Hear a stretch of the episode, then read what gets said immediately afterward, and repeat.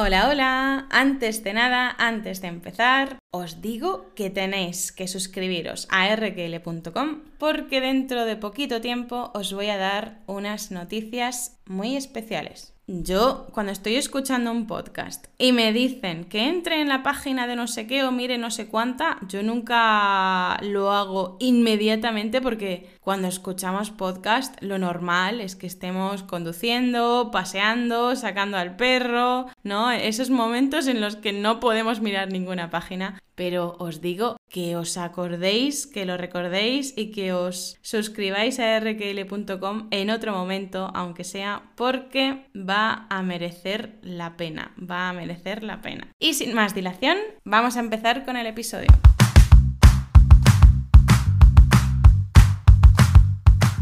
Hola a todos y todas, como ya sabéis, mi nombre es Lucía y soy profesora de español. En el episodio de hoy vamos a hablar de varias expresiones en español, varias expresiones españolas que utilizan países y nacionalidades. Como habéis visto en el título, ¿cuál es la primera de ellas, Antonio? No sé, yo me hago el sueco. Tú te haces el sueco. Hacerse el sueco. Esto os lo dije el otro día en un email, en un correo a los suscriptores. Os puse no sé qué, no me acuerdo, ¿eh? Pero os dije algo de hacerse el sueco y os dije, no es nada personal en contra de los suecos, en contra de Suecia. Os lo explicaré en un episodio del podcast. Y aquí estamos. Venga, hacerse el sueco, Antonio. ¿Qué significa? Pues significa hacerse el despistado o hacer como que no has entendido algo, como que no te has enterado. Sí. Hacerse el sueco es fingir que no has entendido algo, pero todos sabemos que sí lo has entendido y sin embargo tú finges que no lo has entendido. Normalmente por interés propio. Claro, claro, por puro interés, porque no quieres que los demás sepan que te has enterado, que sabes lo que está pasando, que entiendes lo que están diciendo, etc. ¿Vamos al origen? Venga. Hay muchas teorías en cuanto al origen de estas expresiones, entonces vamos a hacer solamente referencia a las más importantes. Vamos a hacer un pequeño resumen de las dos hipótesis, de las dos teorías más conocidas. Pero vamos, que son hipótesis, que no se sabe el origen. Bueno, pues la primera tiene que ver con que los marineros suecos que venían a comerciar a las costas de España, se suponía que no sabían muy bien el idioma, y a la hora de comerciar trataban de hacer como que entendían todavía menos de lo que realmente entendían, para así poder hacer mejores negocios. Vamos, que eran unos marineros de Suecia, suecos, que venían a España para hacer negocios. ¿Y qué hacían? Seguramente no entendían mucho el español, pero ellos fingían que entendían todavía menos de lo que realmente entendían. ¿Qué pasa? Pues que a lo mejor los españoles estaban hablando español delante de ellos pensando en qué podían decirles a los suecos y los suecos estaban entendiendo para sacar beneficio y fingiendo que no entendían. Entonces, este es un posible origen de la expresión hacerse el sueco, fingir que no entienden para sacar beneficio. ¿Y cuál es la otra hipótesis, Antonio? La otra hipótesis tiene que ver con el socus, que era un calzado que llevaban los comediantes en la antigua Roma, que son los zuecos actuales. Entonces, los actores que llevaban esos zuecos se suponía que representaban a personajes torpes y, bueno, pues hacerse el sueco vendría como hacerse el torpe.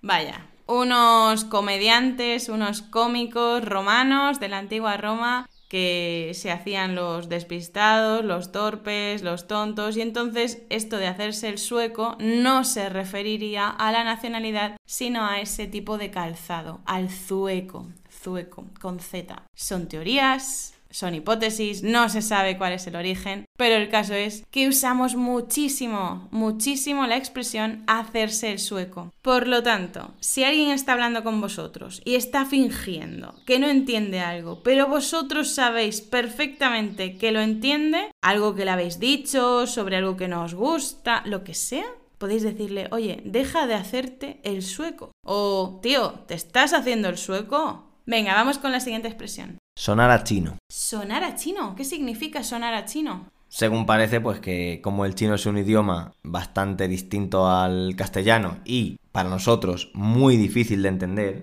pues sonar a chino quiere decir que suena a algo que no entiendes en absoluto. Eso es, cuando algo, cuando nos explican algo, chicos, cuando nos explican algo y no entendemos nada, No entendemos nada absolutamente, nada en absoluto. Por ejemplo, nos explican algo de matemáticas o nos explican el subjuntivo y no hemos entendido nada, podemos decirle a la persona que nos está explicando, lo siento, pero todo esto me está sonando a chino, me está sonando a chino, no entiendo un carajo, no entiendo un carajo, me está sonando a chino. O podemos llamar no sé si escucháis los pajaritos. ¿Escucháis los pajaritos?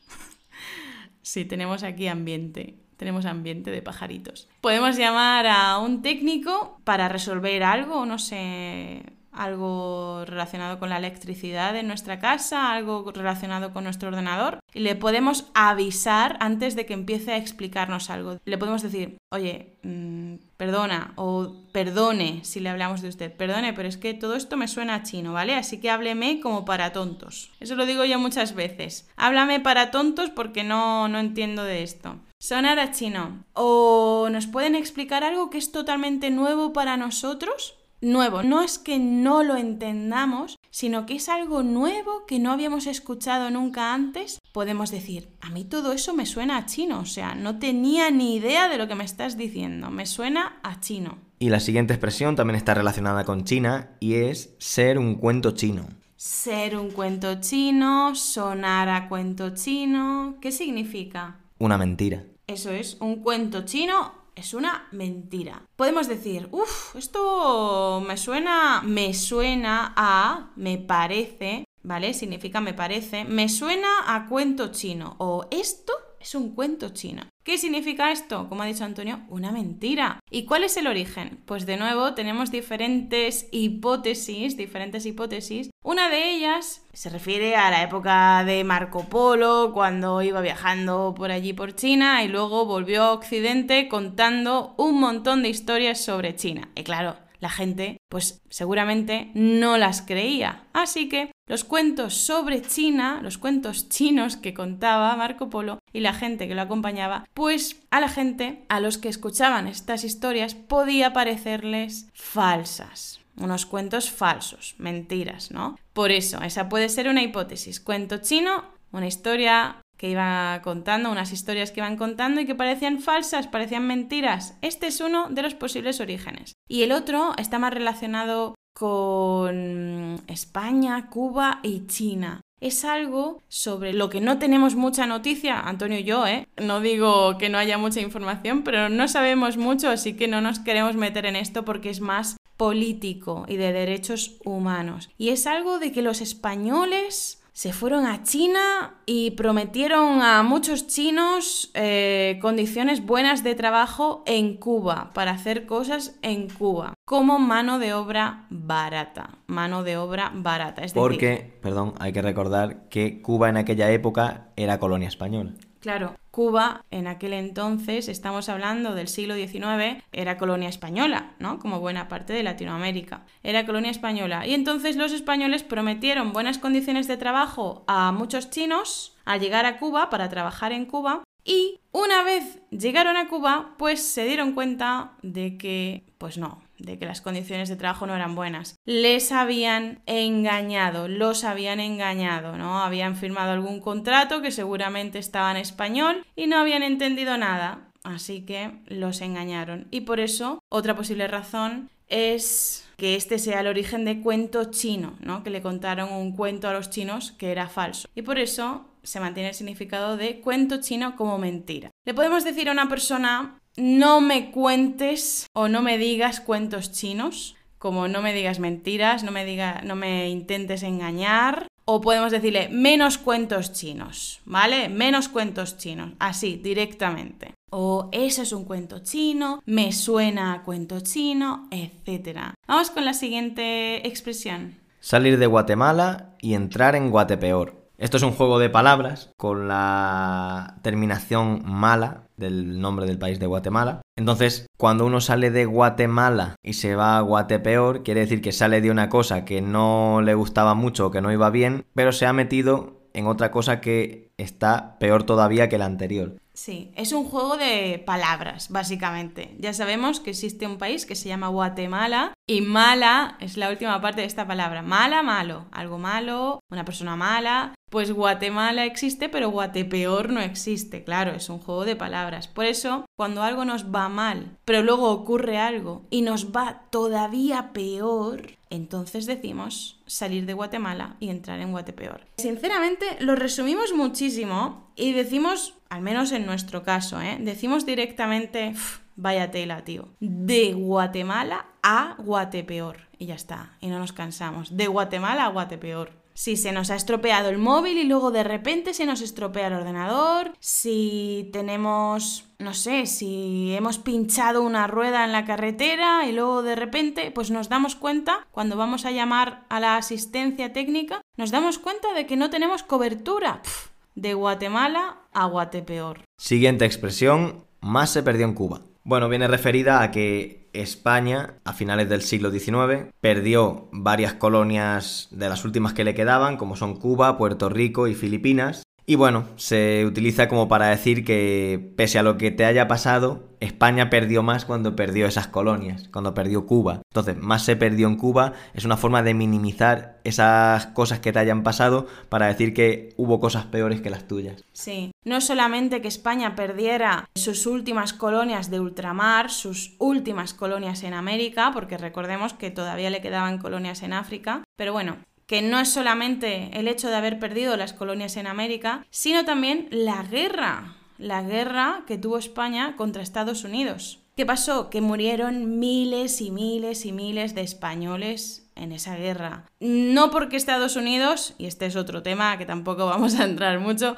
no porque Estados Unidos quisiera liberar a Cuba y darle unas condiciones maravillosas, sino porque también tenía intereses en esa isla, claro como sigue teniendo hoy día. Pero bueno, el caso es que en la guerra de Cuba murieron muchísimos españoles por unas colonias que a los españoles de a pie, al español trabajador, les importaba un pepino. O sea, les daba igual una colonia, dos colonias o tres colonias, les daba lo mismo. Y sin embargo, estaban ahí en Cuba, en la guerra de Cuba, muriendo por unas colonias que les importaban un pepino. Así que decimos ahora, más se perdió en Cuba. Por ejemplo, el otro día, como os contamos en otro episodio, el otro día tiré sin querer el móvil de Antonio a la piscina y el móvil de Antonio murió. Murió, se acabó.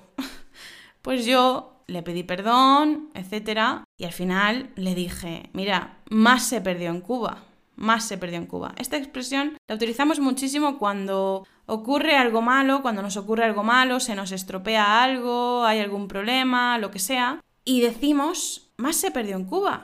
O más se perdió en la guerra. Decimos las dos cosas. Más se perdió en la guerra, más se perdió en Cuba. Como una forma de decir, mira, esto es un problema, es una putada, es una putada, las cosas como son, pero es que esto no es tan malo como fue, por ejemplo, la guerra de Cuba, como fue la pérdida de las colonias y toda la gente que murió, ¿no? Obviamente, cada vez que lo decimos no estamos pensando realmente en lo que decimos, no estamos pensando en la guerra de Cuba, simplemente es una expresión, como diciendo, hay cosas peores, no pasa nada, vamos a superarlo, que hay cosas muchísimo peores. Así que más se perdió en Cuba. Vamos con la siguiente expresión. La siguiente expresión es simplemente un juego de palabras también y es guay del Paraguay que, bueno, se hace un juego de palabras con la palabra guay y con el final del nombre del país Paraguay, que es exactamente el mismo. ¿Qué es algo guay, Lucía? Guay podemos usarlo de muchas formas, para muchos objetivos. Por ejemplo, me puedes decir, ¿te apetece ir al cine esta noche?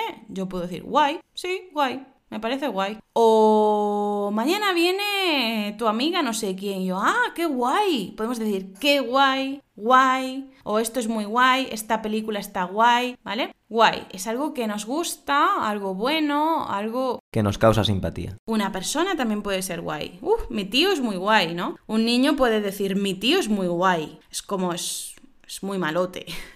No, la típica imagen del tío simpático para un niño, ¿no? Que tiene a los padres que son muy duros porque le prohíben muchas cosas, pero luego tiene un tío que es muy simpático y le regala cosas y le permite jugar a la videoconsola y tal. Mi tío es un es muy guay. Así que bueno, de ahí el origen de Guay del Paraguay. Aquí yo creo que Paraguay no tiene mucho más que ver que simplemente el final de la palabra Paraguay. Guay que coincide con la palabra guay. Sí, ya está. No hay más. No hay más. No busquéis más porque no hay más. Guay del Paraguay. Con esto no decimos que Paraguay no sea guay, que seguro que lo es. Pero que realmente aquí en, en este contexto de la frase yo creo que no tuvo nada que ver más allá del nombre. Eso es. Es un juego de palabra por el sonido. Guay del Paraguay. Ya está. ¿Y cuándo podemos decirlo? Pues para lo mismo, para remarcar que algo es muy guay. Sí, para remarcar que algo es muy guay, pero tengamos en cuenta, tengamos en cuenta que no vamos a estar diciendo todo el tiempo guay del Paraguay, guay del Paraguay, guay del Paraguay. No, porque es muy largo y también puede quedar un poco infantil, ¿no? Puede quedar un poco infantil. Podemos decirlo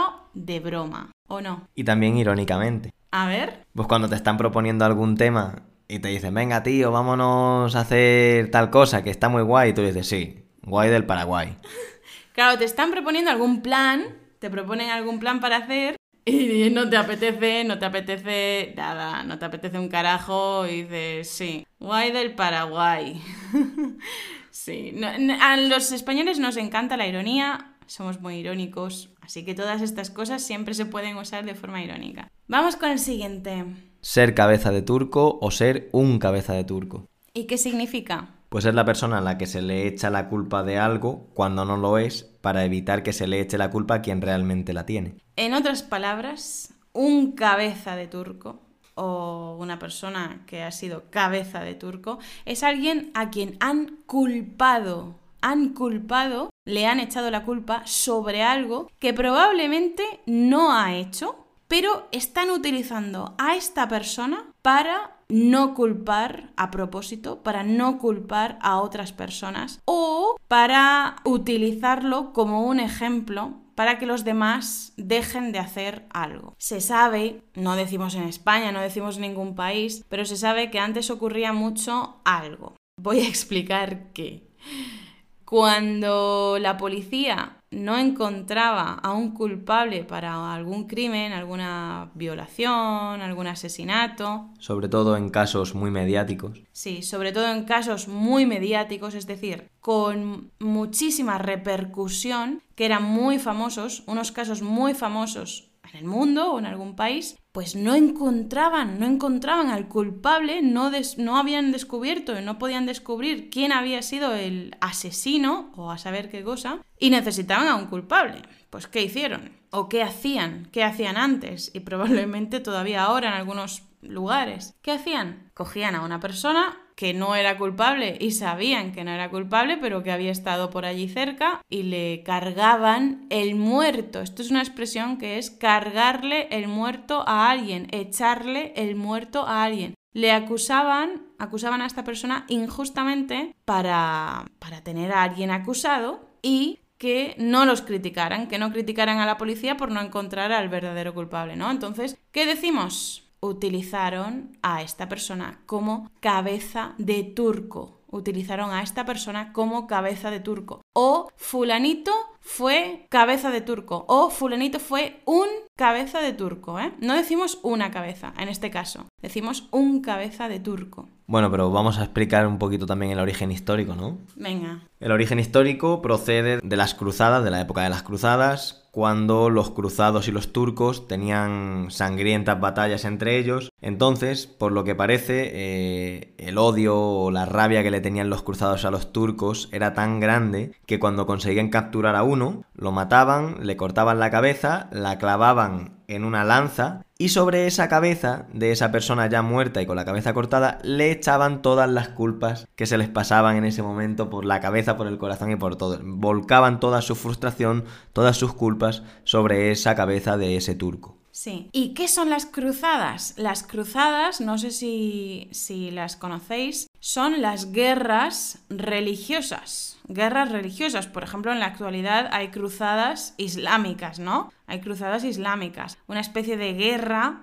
que tiene otra forma, que no es como la guerra que teníamos hace unos cuantos cientos de años, ya no son guerras con un montón de guerreros, sino que es terrorismo Pero antes teníamos las cruzadas de los cristianos, ¿no? Las cruzadas para combatir todas aquellas religiones que no fueran el cristianismo. Eso eran las cruzadas, guerras religiosas. Explicado así de mala manera, ¿eh? que se podría explicar mucho mejor, pero para que me entendáis. Entonces, utilizaban los cristianos cogían a turcos, lo siento, lo siento oyentes turcos y turcas, pero bueno, es lo que hay, ¿eh? Los cristianos cogían eh, en su lucha contra el imperio otomano, cogían a los turcos, les cortaban la cabeza y cogían una de esas cabezas, ¿no? Y empezaban a echarles la culpa, pues, de un montón de cargos. O sea, a lo mejor esa persona no había hecho nada de lo que se le acusaba, más que alguna cosita de por ser guerrero del imperio otomano, del imperio turco, pero bueno, el caso es que se le acusaba de cosas que no había hecho y por eso ese puede ser el origen de ser cabeza o ser un cabeza de turco. Bien, vamos a la última frase que nos queda, que es montaña rusa. Montaña rusa. ¿Qué puede ser esto? ¿Qué es una montaña rusa? Un sube y baja, a una atracción que tiene muchos subes y bajas a lo largo de ella. Para que lo sepáis, Antonio acaba de hacer un gesto con la mano, ¿eh? No lo podéis ver, pero ha hecho un gesto con la mano para, para explicaros lo mejor. Sí, una montaña rusa es una atracción que podemos encontrar en cualquier qué. En cualquier parque de atracciones o feria. Sí, en una feria, en un parque de atracciones podemos encontrar una montaña rusa. Una montaña rusa es como una especie de camino, ¿vale? Como una especie de raíl, como si fueran las vías de un tren, igual que si fueran las vías de un tren, pero que suben y bajan, suben y bajan para causar vértigo. Entonces tú te subes en un vagón, te subes en una especie de vagón y este se va moviendo por la montaña rusa, vas subiendo, vas bajando, tú vas pegando gritos, vas pegando gritos, vas dando gritos porque te da mucho vértigo y ya está. Esto es una montaña rusa. ¿Y por qué se llama montaña rusa? Porque tiene su origen ¿Dónde? En Rusia. En Rusia. Hay gente que dice en Estados Unidos, hay gente que dice que en Rusia. Vamos a decir que en Rusia y ya está. Y San se acabó. San se acabó. Tiene su origen en Rusia, las montañas estas rusas, y por eso se llaman así. Pero aparte de ser una atracción de feria, también podemos usar esta palabra, esta expresión, como mm, de forma metafórica, de forma figurada. ¿Qué significa de forma figurada montaña rusa? Pues principalmente se refiere a los sentimientos y emociones de una persona, que tienen muchas subidas y bajadas. Eso es, cuando decimos que alguien se siente como una montaña rusa, o alguien está en una montaña rusa, o alguien es una montaña rusa, podemos decirlo de diferentes formas, ahora os explico, significa que está en un movimiento de emociones, en una locura de emociones, que unas veces está muy alegre, otras veces está muy triste. Es como una montaña rusa porque sus emociones suben y bajan, ¿no? Podemos decir que su relación de una pareja, su relación es como una montaña rusa, porque tienen momentos en los que están muy bien y momentos en los que están muy mal. Y como es una metáfora, podemos usarlo con el verbo que queramos, porque estamos siendo metafóricos. Podemos decir, me siento como una montaña rusa. Ahora mismo soy una montaña rusa de emociones. O ahora mismo estoy en una montaña rusa. Podéis decirlo como queráis, pero significa lo que ha dicho Antonio, son subidas y bajadas de emociones. Bueno, pues después de toda esta montaña rusa de sentimientos, recordad que tenéis el vocabulario, las expresiones y otros enlaces de interés en la página web rql.com. Nos vemos o nos escuchamos muy pronto aquí en el podcast RQL para hablar español, en el canal de YouTube RQL o en las redes sociales. Hasta pronto. Chao.